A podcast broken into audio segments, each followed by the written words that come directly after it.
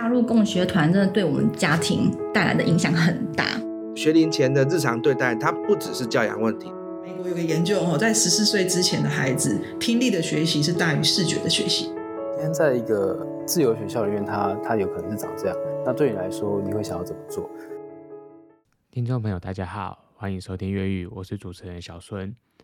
今天这一集算是一个自言自语的专题吧。那其实也想要跟支持这个节目的听众朋友说一声谢谢。前一段时间我就在往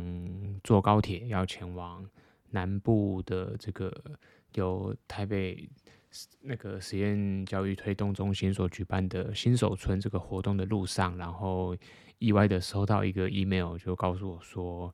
诶，有一位听众朋友他赞助了我们节目有一千元的这样子的一个金额，那。我想在这边就非常非常的感谢这样子的赞助，因为其实做这个节目做到现在将近超过一年了嘛。那在这段时间里面，其实坦白讲，我收到赞助很少。那我也没有很意外，因为在教育这样的议题上面，大家都保持着自己的看法。那我本来也不是为了盈利而赚钱做这样子的节目。那但是今天这样子的。一个赞助还是让我觉得说非常开心，说自己做的内容可以帮助到呃网络上的朋友。那我想在这边谢谢那个 Elisa，谢谢你赞助我们节目。那包括说之前我的朋友丁咪还有小鹿也赞助过我们节目。那其实赞助到我们节目的这个金额啊，我们都是会拿来作为扩充我们设备的费用，或者是。之后，如果我们在实体录音的时候需要支付的场地费，那除了赞助以外呢，老实说，最近我的生涯也有很大的转变。那相信有在 follow 我们节目的朋友应该知道，我在去年加入了台北政治大学这边所举办的实验教育的师资培训营第四届。那也在大概一两个礼拜前的时候，我们也顺利的结业了。经过了这样子长达将近十个月左右的一个训练结结训之后呢，我就蛮幸运的，刚好也找到一个实验教育的机构，所以我开始了我人生的新的一趟旅程。因为大家有在听我们节目，应该知道我本来是一个上班族，那其实我很厌倦上班的生活，我觉得对我来说做这样子的工作，它的意义并不大，那我就是为了钱而工作这样子。但是现在有了新的一个转职的开始，坦白说，最近陷入了一个很大的低潮，因为我自己现职的工作还没有离开，那同时又在新的实验教育的呃机构里面开始做进行一些班级的授课教学，等于说一个人身兼两份工作的情况下面，真的是一个蜡烛两头烧的情况。不过最近也深深的有感觉啊，以前我在推动实验教育的时候，其实我大部分是站在幼儿阶段的学龄前，也是零到六岁所最喜欢的一个方向跟讨论的目标。但是中间其实慢慢的我也跨足了，像是从国小、国中到高中的阶段。那过往坦白说，我会开玩笑的对自己说，好像真的是像打嘴炮一样哦。我并没有真正的投入到工作场域里面，或者是成为这个阶段的孩子的家长，但是我还是呃适时的去碰触到了这个阶段里面很多的议题。那包括说我们曾经采访的自学生，有国中，也有高中，有到大学。那现在比较不一样，就是我自己真正投入了。实验教育场域里面，然后我也看见了说，在我自己工作的地方，在实验教育里面的发展，可能会有什么样的问题，跟什么样的学生，跟老师自身会有什么样的状况。其实最近这一两个礼拜就过得非常非常的 辛苦啊，就是一个每天胃痛，然后睡不好，然后要备课，然后给自己非常大的压力，然后。就是怀疑人生四个字就可以把我最近的一个状态给说的非常的透彻了。但是当然，对于我们这个节目来说，我觉得我现在这个阶段的转换，其实也可以注入一些不同的视角跟看法吧。也许以前我对于实验教育是太过乐观了一点，那现在当然进到场域里面，看到很多真实的教学现场，很多学生的困境，很多机构的困境，那我觉得实验教育就我还是很喜欢它。可是我会相信说，它就是真的像我们以前也曾经讲过的，实验教育不是一个教育的万灵丹哦。它其实是教育的另一个层面的展现。那现在这最近这一两个礼拜很有趣，就是教育部这边也发布了一些新的禁令哦，就是包括说禁止学生早上考试，然后早自习的时间也不可以拿来做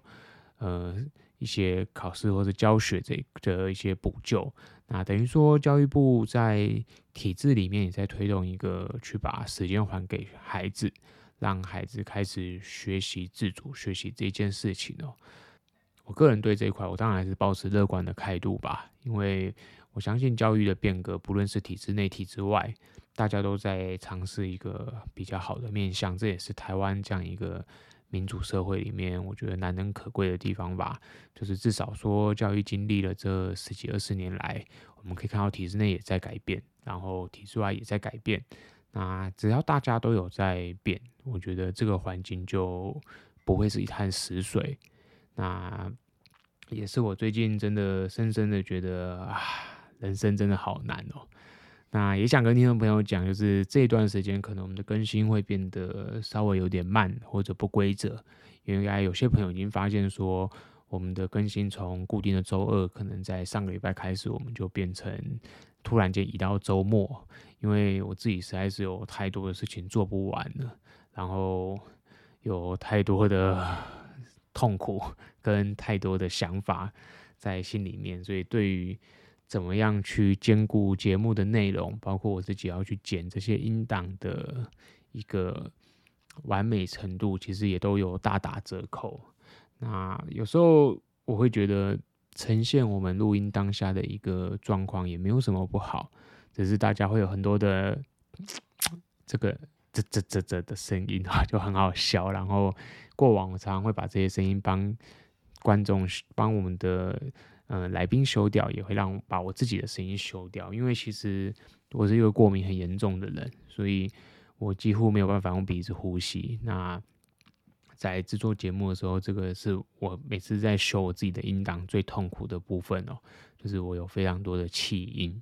那这个气音一旦我的过敏更严重的时候，就会一整集到处都是。然后我每次剪一剪就会剪一个小时这样子。好，那接下来稍微谈一谈，就是未来这个节目有希望的一些走向吧。那当然，就像我们年初讲的，我还是想要做书的部分是蛮多的，但是。现在换了新的工作之后，再加上旧的工作还在，那其实我几乎没有时间可以去补足我本来想做这一块。也许呢，到四月以后会有一个改善吧。那另外一块是在亲子的教养这一块，其实我也有很多很 想做的东西，只能说事与愿违啊。就是就有点像我们自己在教孩子很多教育学习的的一些教室课堂里面一样哦。你所想的剧本，你所希望教导的东西，它永远都未必会找你想走的路走。那现在这个节目，确实也因为我自己的人生的一个状态，我觉得陷入了一个泥泞之中哦。包括说我有很多来宾的邀约什么的，因为对，在现阶段我也都很难再去处理得很好。录这样子的一个小小的十分钟的对话，其实最主要是想要感谢我们的赞助者，也谢谢这个一年来有在听这个节目的听众。那我相信我们这个节目应该还会再继续走下去的，因为其实。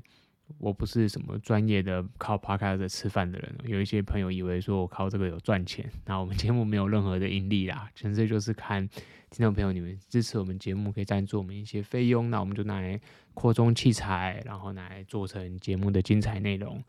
那未来我们这边还会有很多很有趣的来宾，当然我身上还有还有一些资源是可以使用的。那我也在最后这边再次感谢听众朋友的收听。那希望大家在教育的路上停下来，慢一点，想一想什么样的做法可以带给我们的孩子一个更有趣、更自由的未来。我觉得是教育里面大家一起共同努力的部分吧。那不论你是在体制内教育还是在体制外教育，我觉得。大家只要共同都在追求一个更好的教育，其实我们不应该分什么内外的。